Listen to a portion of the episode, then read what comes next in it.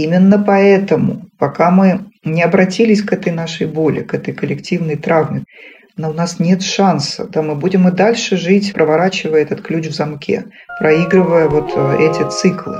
И нет тут никакой мистики, ни магии, ничего.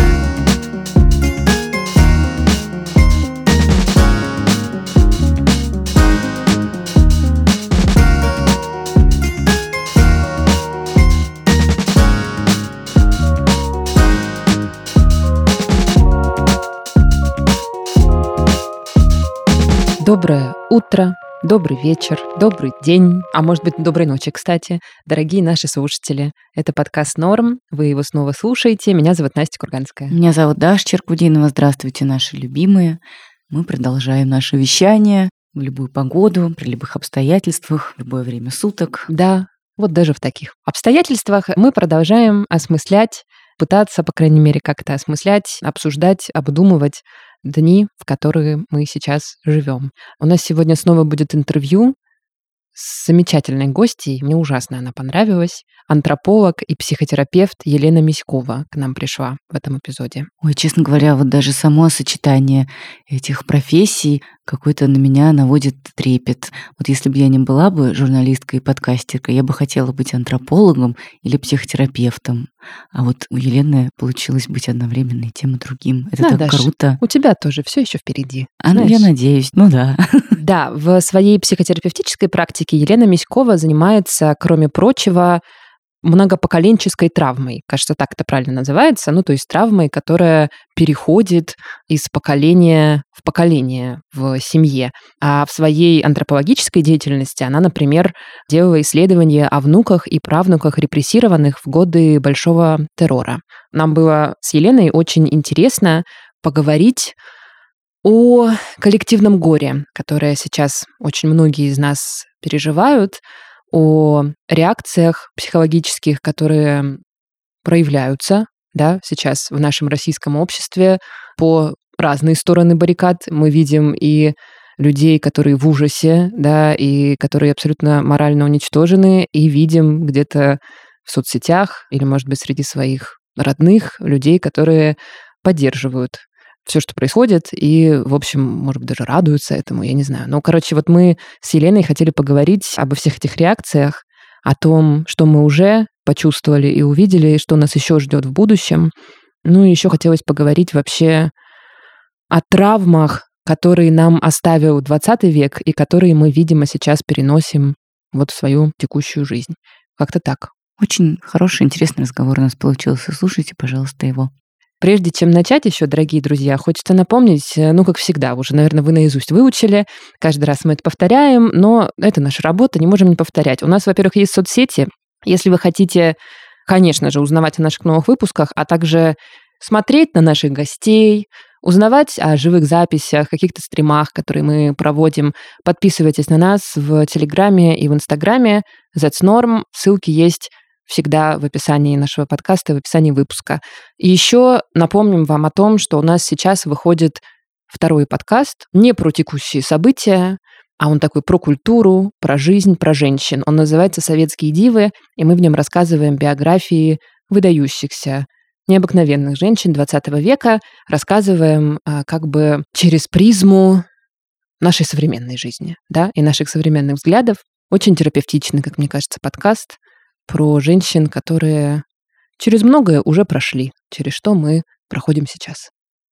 Слушайте его, ссылка тоже в описании выпуска. Ну все, Ну да. ну все, слушаем Елену, говорим с ней. Мгм.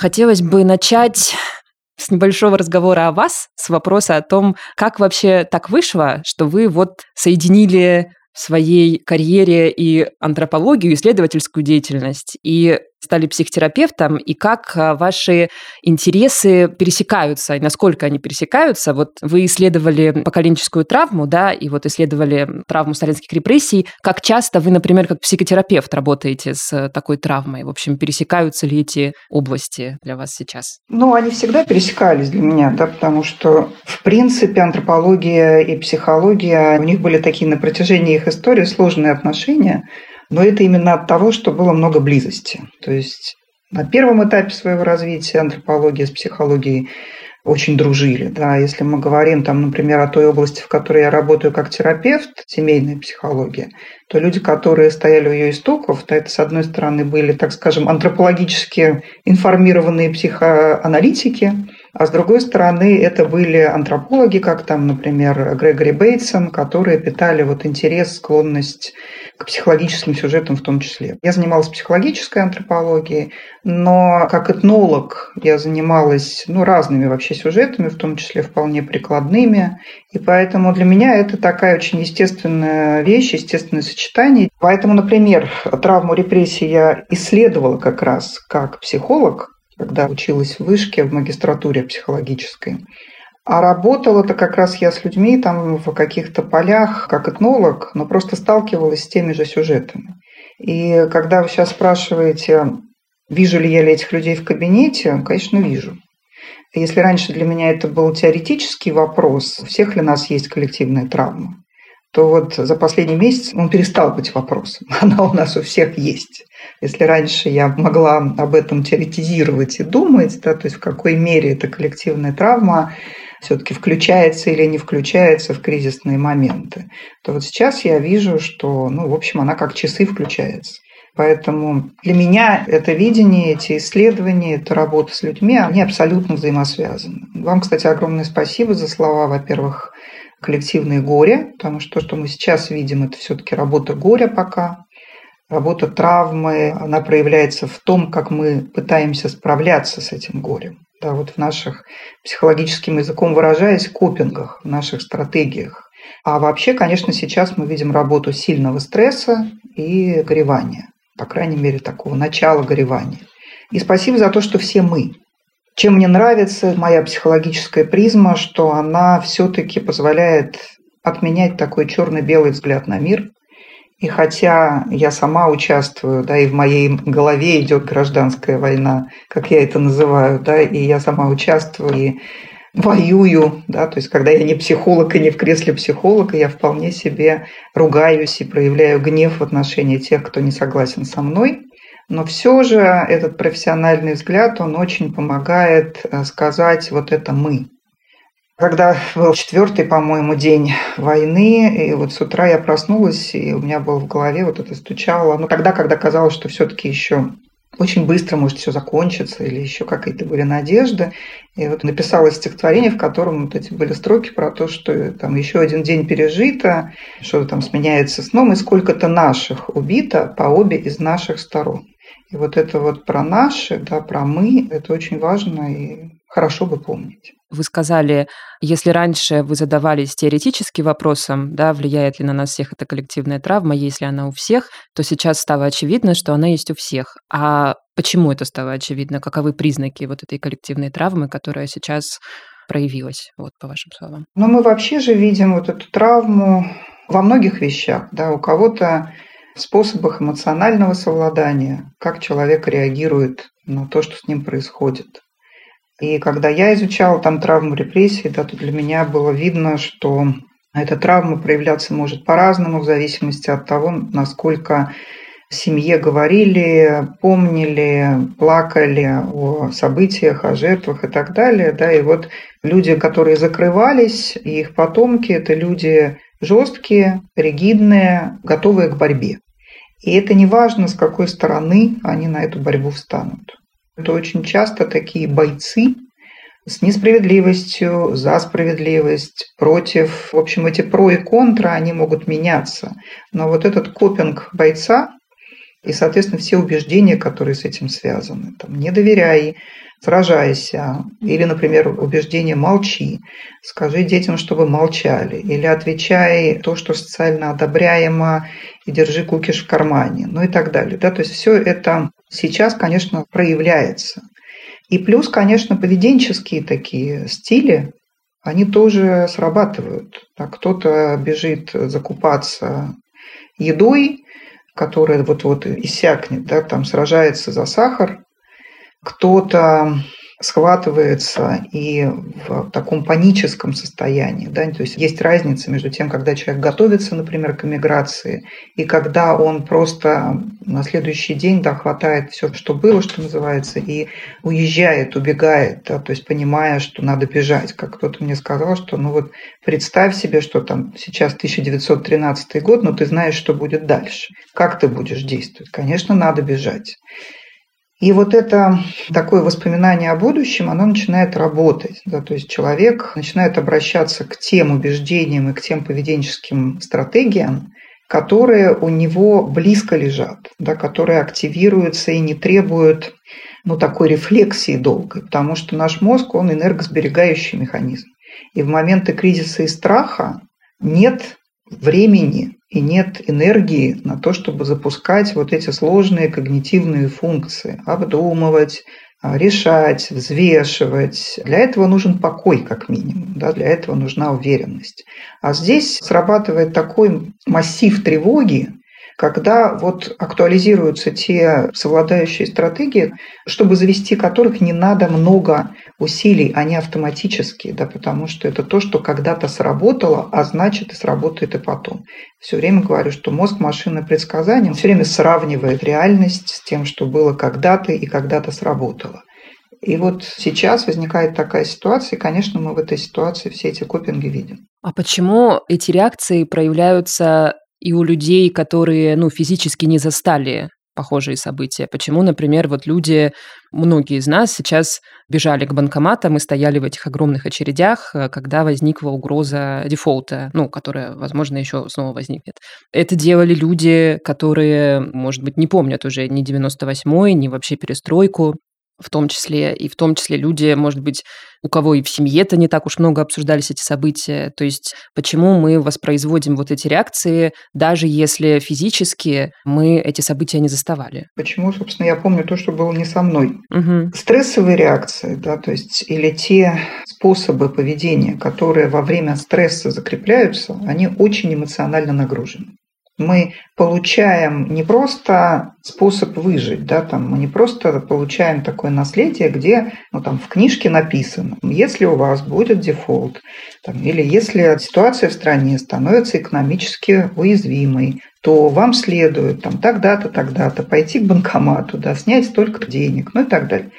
Ну, так не работает, да, то есть мы не получаем такой инструкции. Мы в лучшем случае, если люди мы все-таки осознанные, да, то есть когда проходит первая волна стресса, мы потом начинаем искать такие инструкции, да, и появляются экономисты, психологи, еще кто-то, кто начинает с нами работать и нам объяснять, помогать, э, вот это все продумать.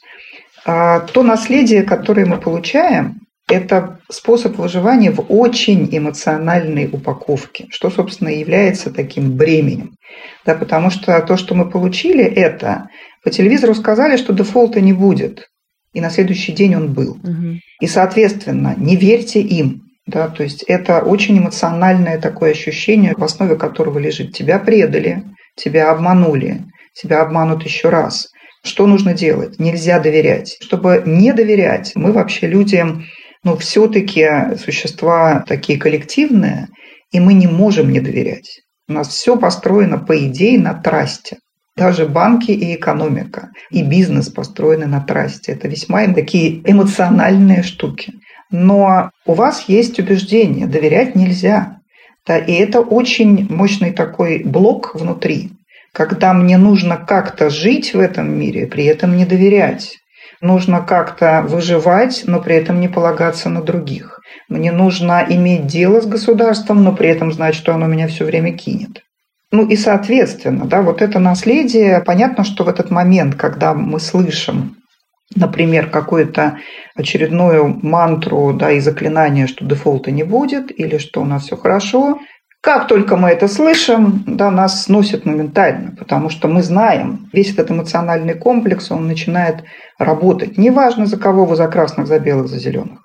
Мы знаем, что надо бежать в банкомат, потому что. Если есть в этот момент кто-то, кто может сшить этот мир, ну, например, там, не знаю, если мы дети, если есть взрослые, которые при этом поддерживают и говорят, что я с тобой рядом, и все будет хорошо. Если мы взрослые, если рядом есть круг, который поддерживающий, где мы можем это обсудить, поплакать, как-то это все переварить. А если нет такого, да, или если требования очень жесткие к тому, как себя вести, ну вот мы, собственно, получаем этот груз.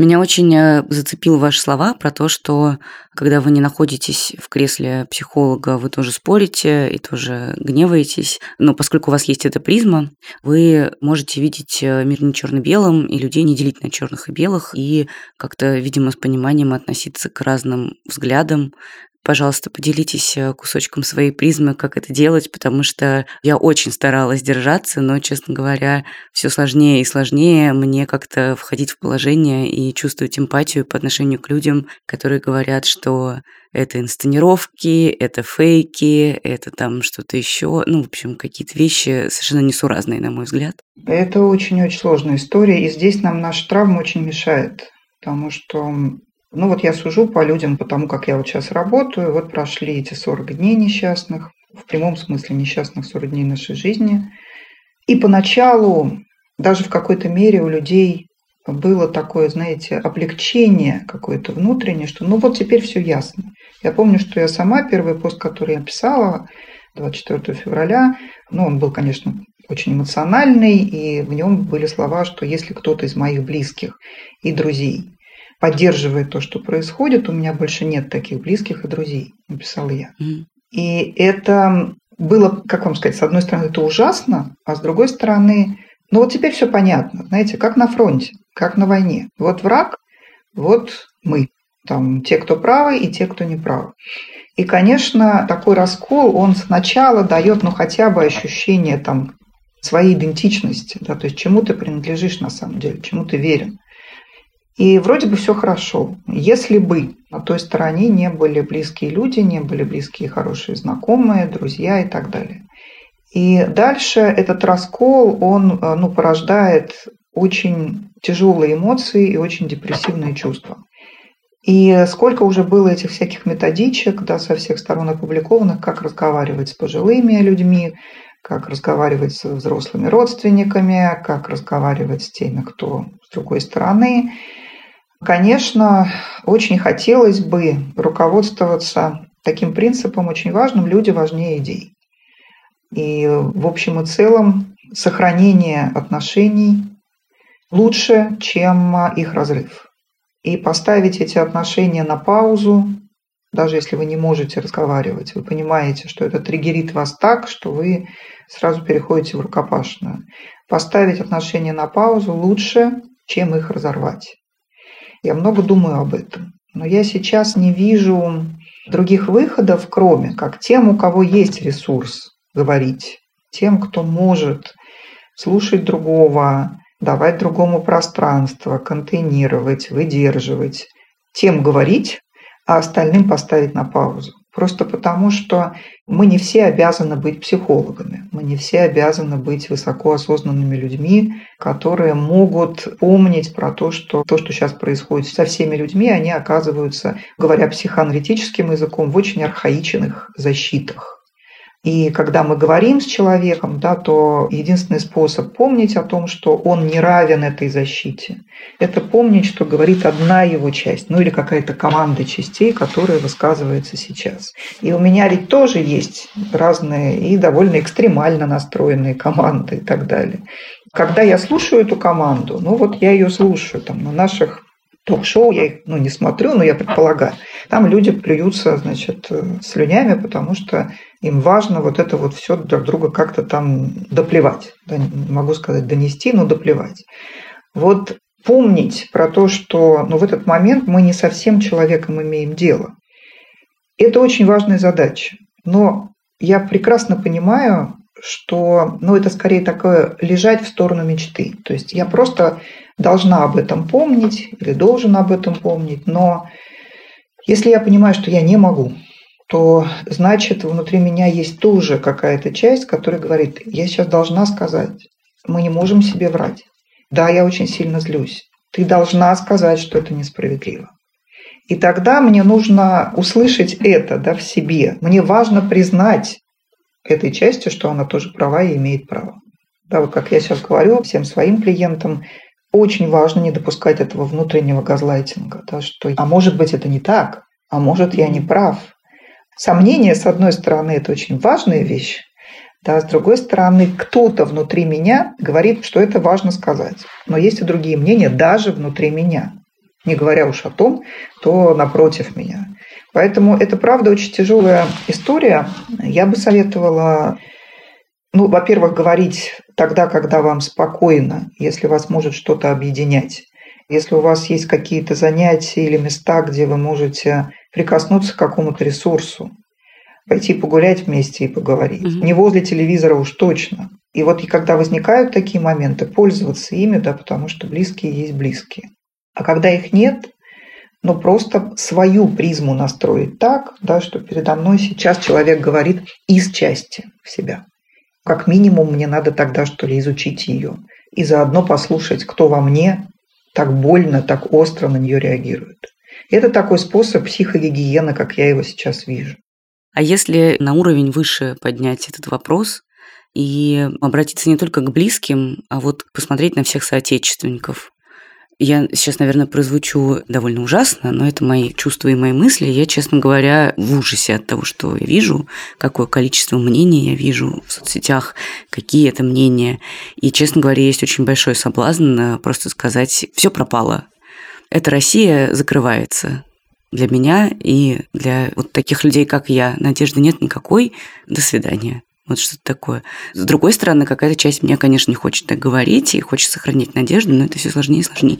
Есть ли тут какой-то у вас ответ, что-то ободряющее? Очень много сейчас ко мне приходит людей, да, вот с этим вопросом, которые говорят, я не могу так жить, не могу жить с закрытым ртом, я хочу уехать, и что-то мне не дает это сделать. Мне очень страшно, больно, и я, с другой стороны, вроде бы хочу думать в сторону этого отъезда, и тоже что-то, значит, меня как-то все время останавливает. И вот это я боюсь жить с людьми, которые потеряли человеческий облик или там потеряют. Я боюсь, что я испытаю те ужасы, да, которые я испытывать не хочу. И, конечно, в основе этого лежит страх. Ну, то, что прикрывается возмущением, протестом, агрессией снаружи, это такой страх. Опять же, там надо помнить, что мы все-таки сейчас находимся действительно в стадии такой потери, и эти потери все нарастают. Чего только мы не теряем. И внутри меня, опять же, целое созвездие частей, которые горюют о разном. Кто-то горюет о прокладках и имеет право, потому что прокладки это не про прокладки, а про достоинство человека. Кто-то горюет о Макдональдсе и тоже имеет право. Это все внутри меня. Кто-то горюет о доверии и о том, что с людьми ни с той, ни с другой стороны стало невозможно разговаривать, да, потому что и с той стороны, там, от каких-нибудь украинских родственников, там, мы можем услышать много ярости, гнева, злости. И это очень тяжело. У кого-то рвутся связи, отношения, у кого-то рушатся планы на будущее, да, и образ будущего. Вот это все осыпается. Мы находимся в состоянии, когда у нас даже еще нет вот какой-то одной потери громадной. Люди, которые уехали, им тяжело, но в каком-то смысле легче. Да? То есть они уже что-то потеряли, что можно обозначить. Что я потерял? Там, я потерял дом, я потерял будущее какое-то простроенное, я там потерял что-то, да, и вот теперь моя задача отгоревать и двигаться дальше. А мы находимся в состоянии камнепада, в лавине. И мы теряем, теряем, теряем, теряем, теряем, теряем. Да, и поэтому здесь представьте, если там человек летит с горы, вот хорошо у него там, если есть какой-то ледоруб в руках, А так он цепляется до крови за все, что может зацепиться, да, чтобы удержаться. И большинство людей цепляются за то, что ему кажется сильным. Большинство людей прислоняются к сильному в момент, когда начинает рушиться его жизнь. Потому что это способ выжить, который мы помним с детства. Пусть этот родитель меня бьет, но я без него не выживу. Это моя фигура, заботящаяся, без которой я не смогу жить. И тут срабатывает та же самая история. Мне очень важно за что-нибудь зацепиться, мне важно к чему-то прислониться. И люди выживают. И выживают в том числе так. Я не верю там 82%, которые поддерживают спецоперацию. Но я вполне верю в то, что там 50-60%, наверное, это люди, которые склоняются ну, в эту сторону. Но почему они это делают, чем они руководствуются при этом, да, это очень непростой вопрос. Ужас в том, что да, чем дальше продолжается то, что продолжается, тем больше происходит вот эта консолидация по принципу «держись за сильного». И эта консолидация, она поддерживается, она подкрепляется пропагандой, и, соответственно, люди идентифицируются. Вот эта идентификация с сильным, она становится одной из самых важных в иерархии идентичности, которая у человека есть. Конечно, этот этап пройдет, но сейчас мы находимся ровно в нем. Не нужно предпринимать никаких шагов из страха и острого горя. Угу. Мы все время говорим людям, да, которые вот горе переживают, что, пожалуйста, не делайте резких шагов как минимум год. Вы расстались со своим, там, не знаю, мужем, женой, парнем, Разумеется, да, я не могу вам сказать, не ходите в Тиндер, да, и вряд ли вы меня послушаете. Делайте, что хотите, да, то есть помните только, что это способ сейчас справляться с горем. Не давайте каких-то очень серьезных, длительных таких обязательств. Не пытайтесь пересесть да, очень быстро с одного корабля, который тонет, в другой. Да, дайте себе время. И мы тоже говорим, подождите продавать квартиру давайте подождем полгода, и дальше вы будете эти решения принимать уже из других совершенно соображений. А сейчас вы в горе, сейчас а, вы рассыпаны, да, и дайте себе время просто погоревать вместе со всеми, кто у вас о чем-то внутри горюет. А можно вот э, вас попросить чуть подробнее рассказать о вот этих стадиях этого горя, потому что много довольно сейчас тоже за последний месяц писали разные психологи, там, не знаю, Людмила Петрановская, популяризаторы психологии. Короче, очень много разного контента было вот про эти стадии горя, через которые очень многие люди сейчас проходят. Есть э, шок, есть э, отрицание, апатия, у меня есть при этом такое ощущение, если честно, я это тоже читала и как-то на себя примеряла и понимала, что для меня это тоже очень валидно, и тоже я проходила через все эти стадии. В какой-то момент мне стало казаться, там, недели через 3-4, что как будто бы психика начинает немножко адаптироваться, как бы это ужасно не звучало, да, и чуть-чуть нормализовывается твоя жизнь. Но при этом вот прошло больше месяца, и на выходных появились у нас новые ужасные фотографии вот из города Буча, и снова опять и меня, и моих друзей накрыло какой-то волной безысходности, и у меня появилось ощущение, что это еще какой-то цикл, который, видимо, еще может повторяться бесконечно. Какие стадии вы, как психолог, видите в этом горе? Каких стадий нам еще ждать? И, насколько я понимаю, это тоже такой подвопрос. Люди, которые находятся по другую сторону баррикад от да, моей позиции, они тоже переживают какие-то другие эмоции. Это тоже какие-то стадии шока, горя и вот чего-то такого. Вот э, какие паттерны вы здесь видите и чего нам еще ждать? Знаете, все время ходит такой мем, да, или там картинка в э, сети про как горе выглядит в психологических книжках, как оно выглядит у меня. Да, ну, то есть в психологических книжках там стадия, стадия, стадия. Да, у меня вот так вот оно выглядит. Ну, то есть понятно, что мы, конечно, это же процесс, и мы говорим про горевание как про модель. Да, когда мы говорим про стадии, это вот, ну, мы так видим модель, что для того, чтобы мы вернулись к нормальной жизни, к нормальному функционированию, чтобы мы не дезадаптировались, то нам желательно это горе пройти. И в нем могут быть разные стадии, которые могут перемешиваться, сменяться, возвращаться, как вы правильно заметили, да, цикл это вообще, в принципе, так устроена психика. Да? То есть мы все в таких петлях обратной связи. И это логично, да, что вот этот процесс, он так идет. Что важно? Почему мы говорим, что наших задач две минимум психологических задач, да, чтобы наш ПТС, посттравматический стресс, не превратился в посттравматическое стрессовое расстройство. И чтобы горевание, естественное горевание, потому что у нас много утрат, не превратилось в осложненное горе или в патологическое горе. И вот, чтобы не было ни того, ни другого, задача горя, вот об этом еще и Фрейд когда-то писал, работа горя.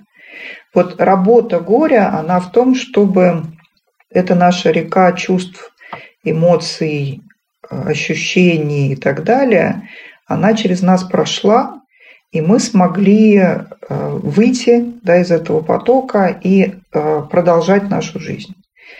Все, что мешает этому гореванию, да, то все, что его блокирует, оно в итоге делает наше переживание капсулой травмы как раз. Да, мы с этой капсулой остаемся жить, и когда-нибудь оно срабатывает. Да, то есть человек, не отгоревавший, через какое-то время его накрывают эмоции, которые он не понимает, почему они такие сильные, если он всего лишь там, не знаю, разбил чашку. Человек, который посттравматический стресс не пережил и не сбросил, и соматически в том числе. Да? То есть этот человек оказывается в очень длительном и тяжелом расстройстве, когда прошлое наследно, его настигает постоянно. Да? То есть когда мы живем в этих флешбеках, а, когда нам очень трудно возвращаться в это окно толерантности психологической, нам тяжело. Нас либо затапливает эмоциями, либо мы замораживаемся и ничего не чувствуем. Да? И то, и другое нам мешает очень жить. И поэтому сейчас дело даже не только в стадиях горя, но есть эти стадии, да, там отрицание, торг, гнев, скорбь и какое-то возвращение уже к обычной жизни, принятие. Они есть. Но самое главное, как мне кажется, это понимать, что есть работа горя. Да, то есть на каждой стадии есть что-то, что нам нужно сделать. И одно из важных вещей, в частности, это то, что есть стадия, когда нам нужно разместить свои чувства, нужно разместить свою боль, свое горевание, свой гнев в том числе. И вот здесь горевание – это, на мой взгляд, коллективный абсолютно процесс. У него есть индивидуальное измерение и есть измерение коллективное. Оплакивание чего-либо – это коллективная история, это социальная история. Нужно окружение, которое бы поддерживало и предлагало ритуальные, в том числе, варианты этого оплакивания. В ситуации кризиса что плохо? Когда-то писал один хороший философ, да, кризис – это кризис неразличимости, когда рушатся все привычные границы и условия. И нам непонятно, где горевать, с кем горевать, о чем горевать. Нам непонятно, кто нас приголубит и выслушает и поплачет с нами. Но это крайне важно. Если мы этого не будем делать, если мы застынем в этом отрицании, о котором вы говорите сейчас, да, то есть люди, которые присоединяются к сильному и остаются в такой позиции вот этого подстегивания своей гордости, она позиция, конечно, защитная, но там места для оплакивания своих утрат нет. И мы это уже проходили, когда нельзя горевать по героям. Нельзя горевать по герою, который пришел и стал насильником после войны непонятно как, да, и прочее, и прочее. И этих травм у нас достаточно. Нельзя горевать по герою, который попал без вести, потому что ты вообще не знаешь, что с ним и так далее. И вот это блок нагревания – это один из самых устойчивых, что ли, блоков и паттернов коллективной травмы, нашей, по крайней мере. А мы сейчас перед этим вызовом стоим. Опять не отгорюем, опять не осознаем, да, что с нами происходит. Мы окажемся в том же мире, вот как Томас Хюбл в своих книжках прекрасных про коллективную травму, он часто говорит и пишет. Мы живем в мире, который основан на травме. И очень хотелось бы перейти в мир, который информирован о травме. Понятно, что мы не можем просто взять и пересесть на другую планету. Но чем больше мы понимаем про травму, да, чем больше мы информированы о ней, тем больше мы от мира, в котором мы живем, как в травме, и не замечаем этого, да, или протестуем против этого. Так вот сейчас, конечно, горевание – это один из способов сопротивляться травме, я бы сказала. Вот я бы сказала, что если э, вы хотите сопротивляться тому, что происходит, горюйте о своих утратах. И вот пока мы даем себе такую возможность, пока мы размещаем эти чувства, пока мы ищем способы их разместить, мы остаемся мягкими людьми. Да, у нас есть шанс когда-то эти работы горя проделать.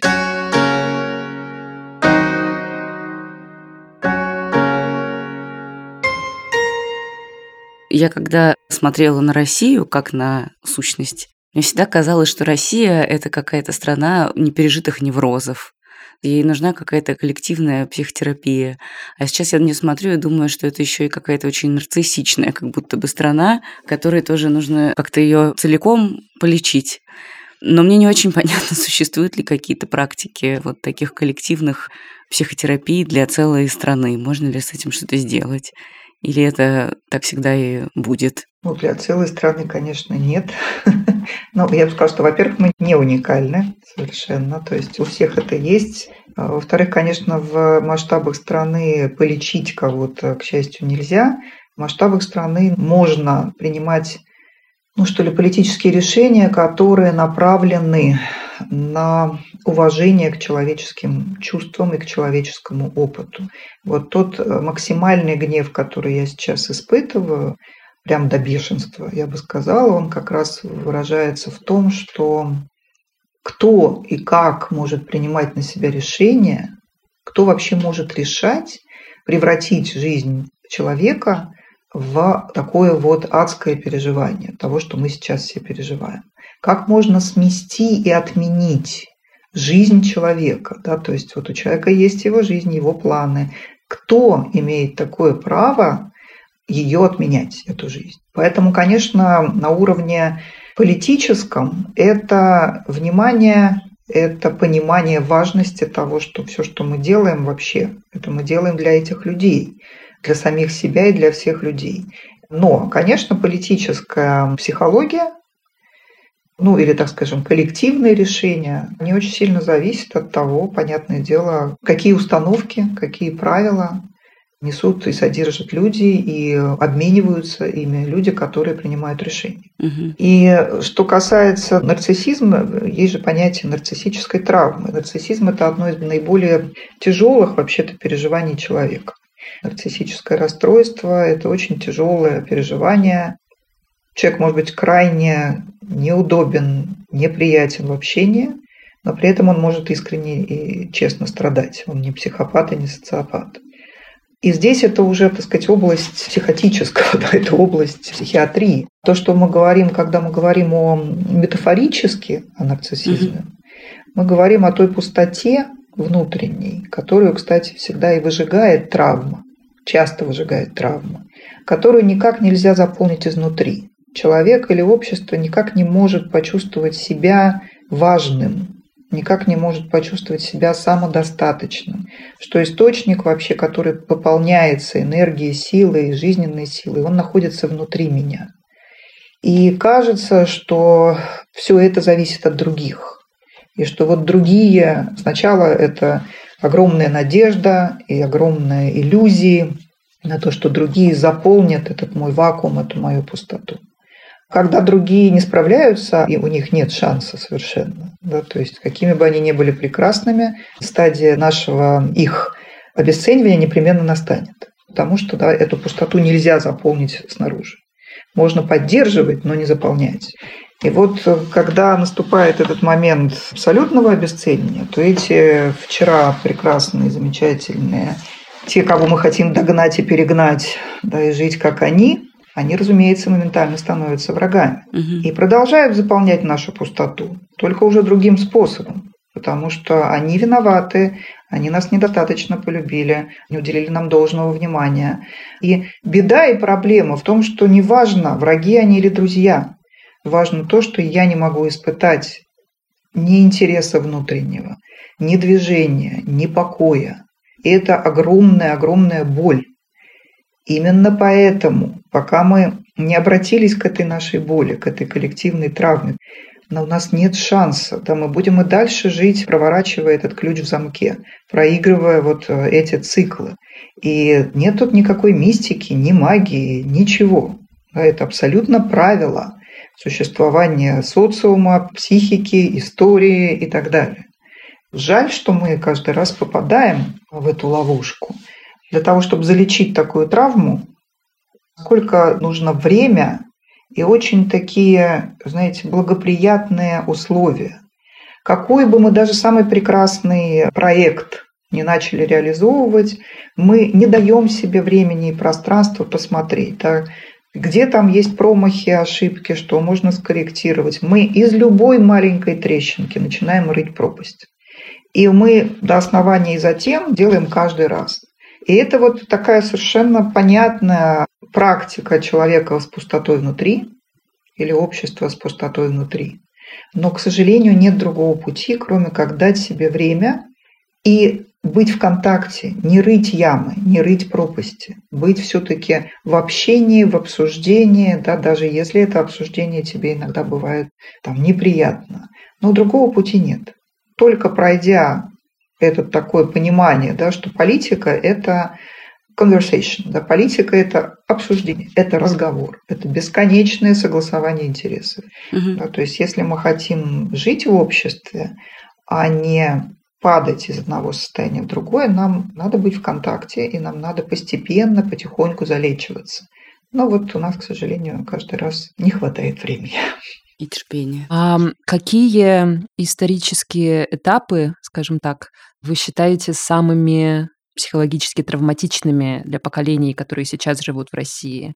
Вот мы недавно брали интервью у историка Тамара Эдельман, и в том числе обсуждали, ну, как с исторической да, точки зрения предпосылки тому, что началось сейчас, предпосылки начала этой войны много всего обсуждали, и в том числе она говорила нам о травмах. Весь вот этот дискурс вокруг Великой Отечественной, который сложился, да, вот эта вся героизация, и то, что абсолютно из этого обсуждения ушло вот это, собственно, горевание, да, о котором мы говорили, весь этот дискурс превратился только в героизацию.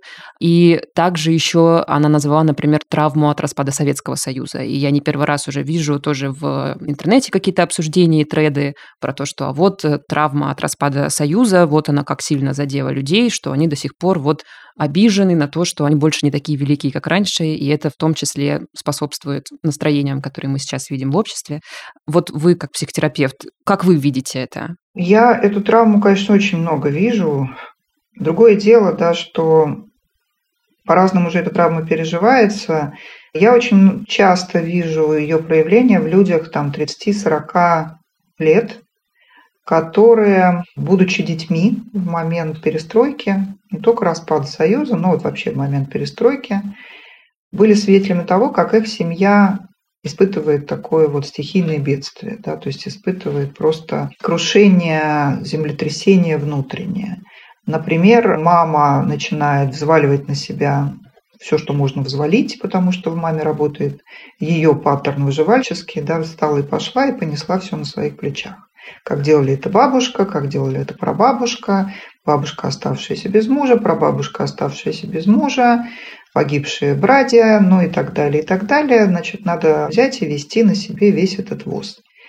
И мама начинает быть жесткой, очень нацеленной на выживание, соответственно, неспособной проявлять эмоциональную близость по отношению к детям и так далее. А с другой стороны, есть папа, который гендерно просто рушится – который не выдерживает этой самой нагрузки.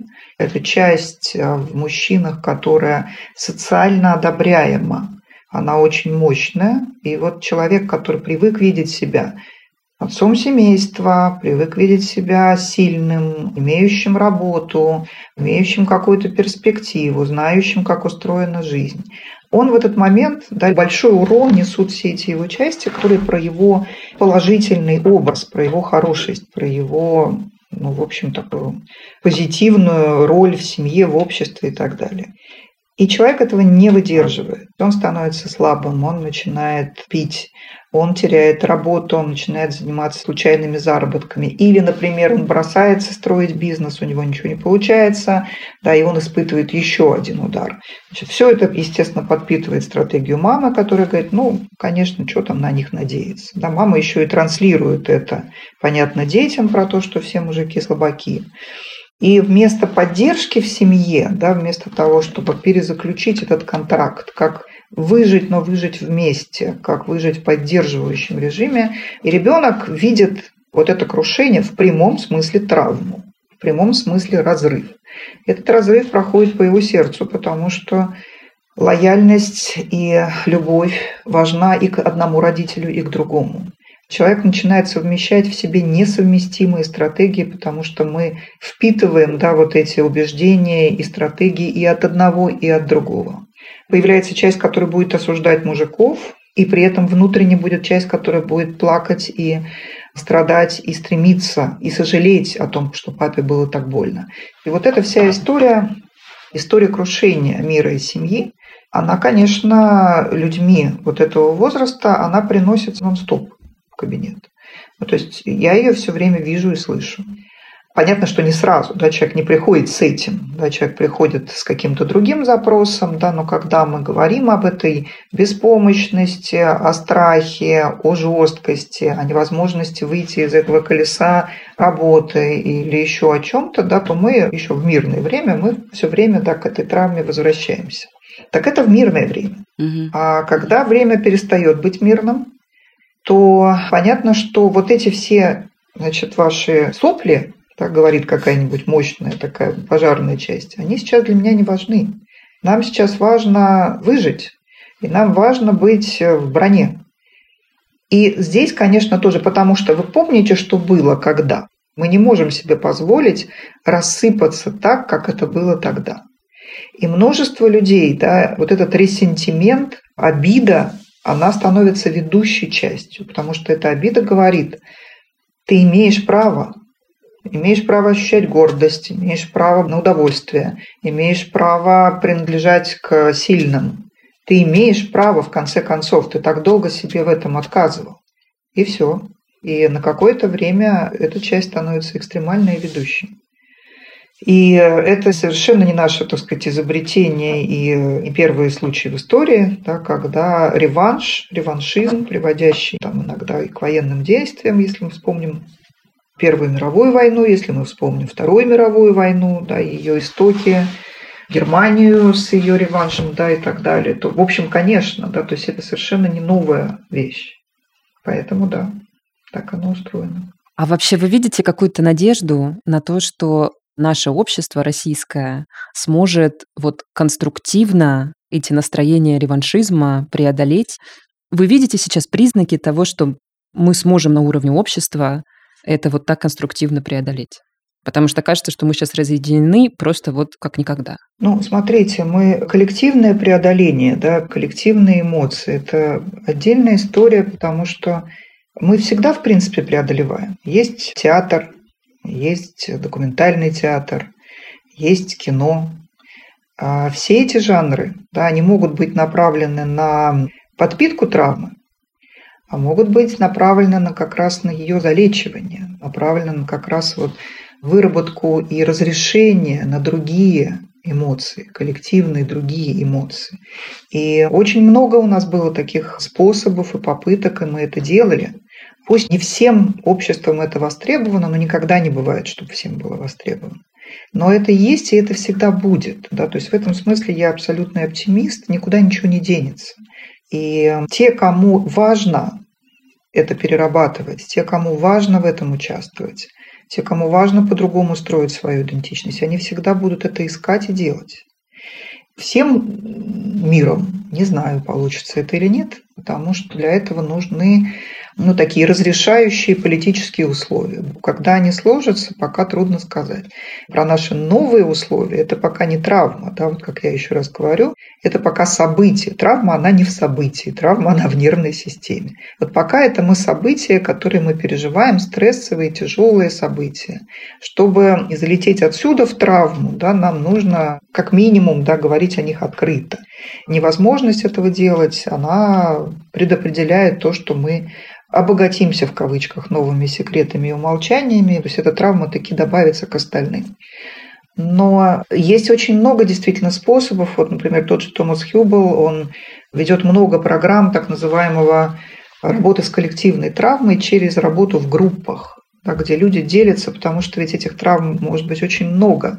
И чем общество полиэтничнее, полинациональнее, тем а, мы с разными встречаемся травмами, которые, например, не так очевидны для нас.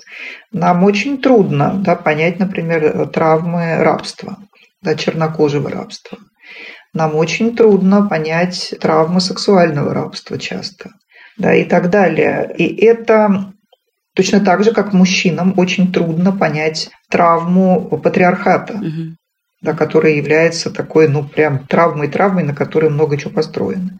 Да, и там тоже нужно очень много усилий и выдержанности и так далее для того, чтобы в это отгоревывание и в эти чувства пойти. Я сегодня написала в Фейсбуке, цитирую своего одного знакомого и клиента, который вырос на чеченской войне. И он а, сказал мне, что когда я вижу эти фотографии а, Бучи, у меня ощущение, что я смотрю семейный альбом. Угу. Ощущение, что я опять там хожу по этим улицам мимо этих трупов.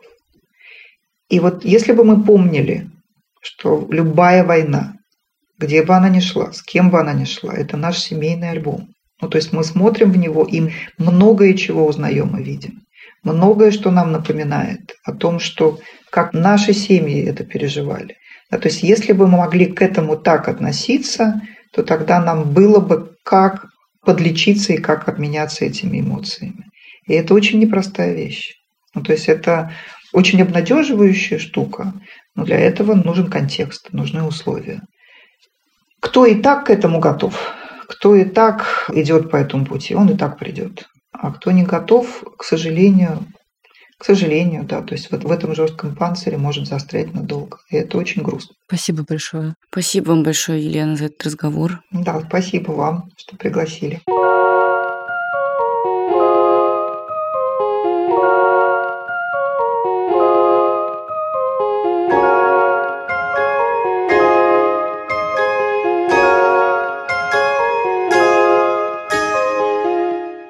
Ну вот, друзья, такой вышел у нас разговор. Хочу пожелать нам всем, чтобы наш стресс, который мы сейчас все испытываем, и все вот эти ужасные события, все-таки каким-то образом не переросли в травму, а если переросли, чтобы мы нашли силы в себе, и как каждый человек, и как общество в целом с этим поработать, разобраться и, в общем, минимизировать вред. Если это возможно, да. Хочется пожелать еще себе и другим, вот как нам Елена сказала, мне кажется, очень это действительно мудро, быть мягкими людьми. Быть да. мягкими к себе, быть мягкими к близким, к другим людям, которых, может быть, даже сейчас в моменте не получается понять. У меня часто не получается понять сейчас кого-то, но хочется все равно вот эту какую-то лазеечку для эмпатии стараться оставлять. Это правда, потому что если мы закроем все наши окошки, форточки и все наши сердечки запрем на замок, мы уподобимся злым людям. А кажется, что вот наше государство, оно сейчас от нас этого и хочет, чтобы мы как бы закрылись и разъединились. А мы нет, мы не будем. Да, будем держаться и стараться оставаться людьми мягкими, а не жесткими и злыми. Да. Это подкаст «Норм». Нас зовут Настя и Даша. Я Даша. Я Настя. Мы вас целуем. Хорошей вам недели. Слушайте нас в следующую пятницу тоже. Все, пока. Пока.